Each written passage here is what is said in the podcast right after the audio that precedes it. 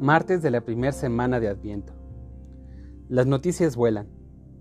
Yo te alabo, Padre, porque has escondido estas cosas a los sabios y las has revelado a la gente sencilla.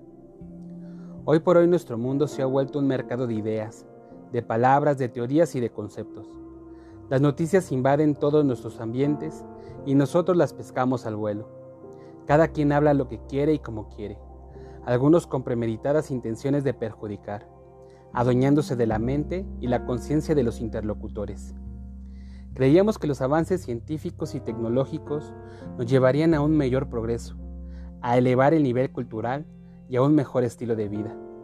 Pero es lamentable que con tanta tecnología y avance en las redes sociales nos dejemos arrastrar por teorías novedosas y por mensajes que en vez de elevar nos rebajan. No somos mejores, porque en vez de hacernos más humanos, estamos retrocediendo a niveles nunca imaginados. Para la vida.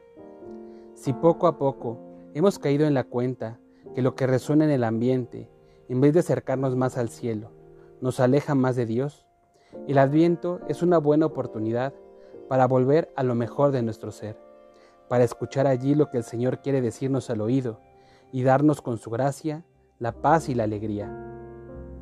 Una palabra desde el corazón. Gracias Señor, porque me permites escuchar tus palabras de vida eterna y porque me hablas de tal forma que te puedo entender.